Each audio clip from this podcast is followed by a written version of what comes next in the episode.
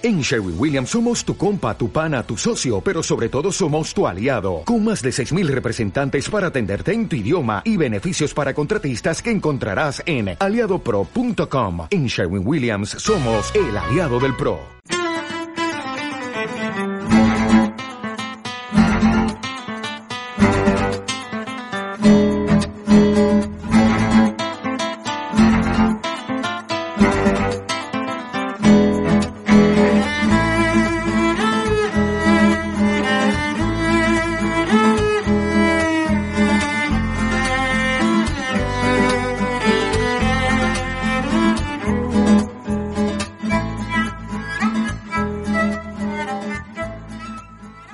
¿Qué tal? Saludos. Bienvenidos a un nuevo Tecnocincuentones. Ya saben, este es el podcast en que intentamos profundizar hablando de Internet, hablando de tecnología, pensando sobre todo en esas personas que crean que se quedaron, eh, digamos, como fuera de lugar, como fuera de sitio. Nada más lejos de la realidad. Queremos demostrarles que con un poquito de aplicación, pues la tecnología e Internet les va a ayudar en mejorar su calidad de vida, que eso es lo importante. Hoy vamos a hablar de algo muy habitual, los archivos PDF, a ver si somos capaces de descubrir algo nuevo. Bienvenidos.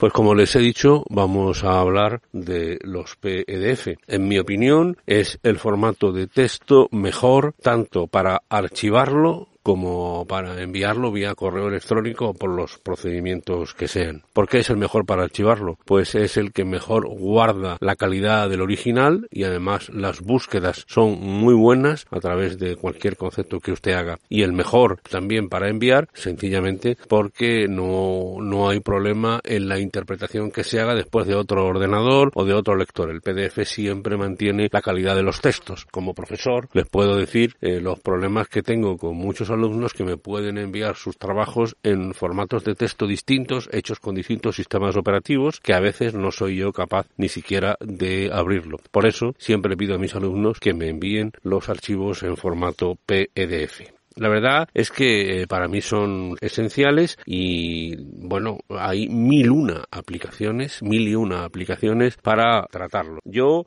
les voy a decir a ustedes muchas de las cosas que habitualmente encuentro en mi día a día para trabajar con los PDF. Por ejemplo, convertir cualquier archivo a PDF. Los formatos de texto yo los hago en LibreOffice y después los exporto directamente a PDF. Pero, por ejemplo, puede usted tener un archivo de fotografías o un PowerPoint y quiere pasarlo a PDF. Por lo tanto, eh, es eh, lo mejor utilizar la exportación a PDF que suele estar en todas las aplicaciones, incluso en Google Drive si lo tiene usted en Google, un texto, una eh, presentación, lo que sea, puede exportarlo también directamente a PDF unir varios PDFs, eso es muy útil, ¿no? Puede usted tener siete, ocho PDFs que puedan eh, ser del, de la misma temática o que usted por la razón que sea quiere tenerlo en el mismo archivo, los puede unir. E igualmente puede hacer lo contrario, que es separar, extraer una página, puede usted que tenga, por ejemplo, un PDF de 10 páginas, puede extraer una. Claro que esto se hace fácilmente simplemente dándole a imprimir y después imprimiendo solo las páginas que usted quiera y por supuesto imprimirlo en formato PDF. Puede usted proteger un PDF, ponerle, por ejemplo, una contraseña ya sea una contraseña de apertura o ya sea una contraseña de eh, modificación, que puede ser copiar el texto o no, o incluso puede usted acceder o no a la impresión. Hay ocasiones en que no nos gusta que se imprima y otras en que sí, que se manda estrictamente, eh, estrictamente para eso. También lo contrario, hay aplicaciones para desproteger los archivos que vienen con contraseña, no diré más. Hay aplicaciones para firmar digitalmente un PDF, es decir, es muy cómodo que te manden un archivo PDF y tú lo puedas firmar digitalmente eh, y devolverlo sin necesidad de imprimirlo. Todavía tener que imprimirlo, firmarlo, volver a escanearlo y volver a enviarlo ya empieza a ser un poquito cansado y por tanto con los PDF se puede hacer eh, sin problemas. Incluso hay aplicaciones para comprimirlos. Normalmente no hace falta. Ya los PDF llevan una compresión de origen importante, pero hay ocasiones en que se puede hacer, sobre todo si, si llevan fotos.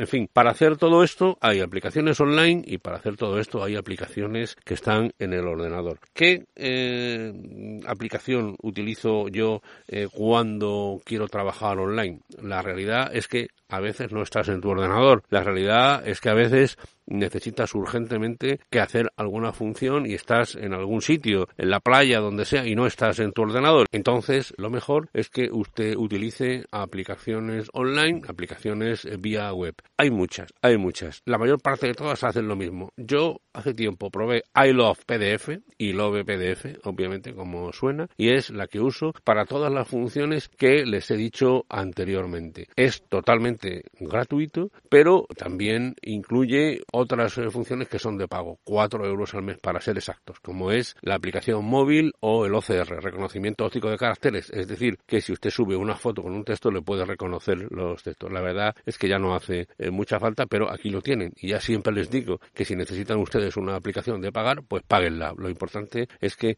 eh, sacar adelante sus propias necesidades. A mí, eh, la verdad es que me va muy bien con este i2 PDF. Hago todo lo que ustedes plantean y por lo tanto lo puedo hacer desde cualquier ordenador. Todos los elementos que les he dicho, ¿no? Convertir a PDF, eh, unir, separar, editar, proteger, desproteger, firmar, comprimir, todos estos procesos que ya les eh, he dicho.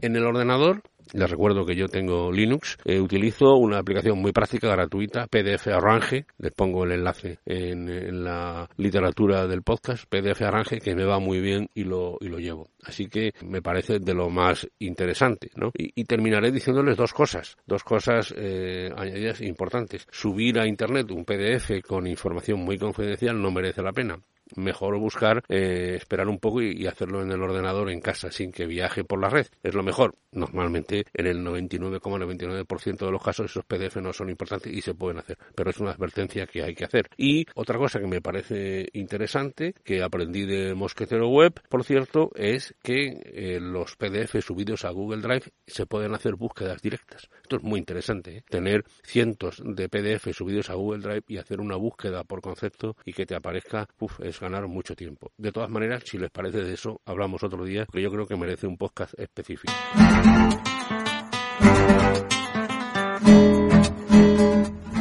Pues hasta aquí este Tecno Cincuentones. Soy Antonio Manfredi antoniomanfredi.gmail.com, mi correo electrónico. En Twitter y también en Telegram soy arroba Antonio Manfredi y en Facebook Tecno50. Les recuerdo que este podcast está unido a la red de sospechosos habituales, una red de compañeros y compañeras que hacen unos podcasts estupendos de los que se aprende mucho. Les dejo el enlace al feed en la literatura de este podcast, así que no dejen de darse un paseo por allí. Así que nosotros nos vemos la semana que viene. Un saludo.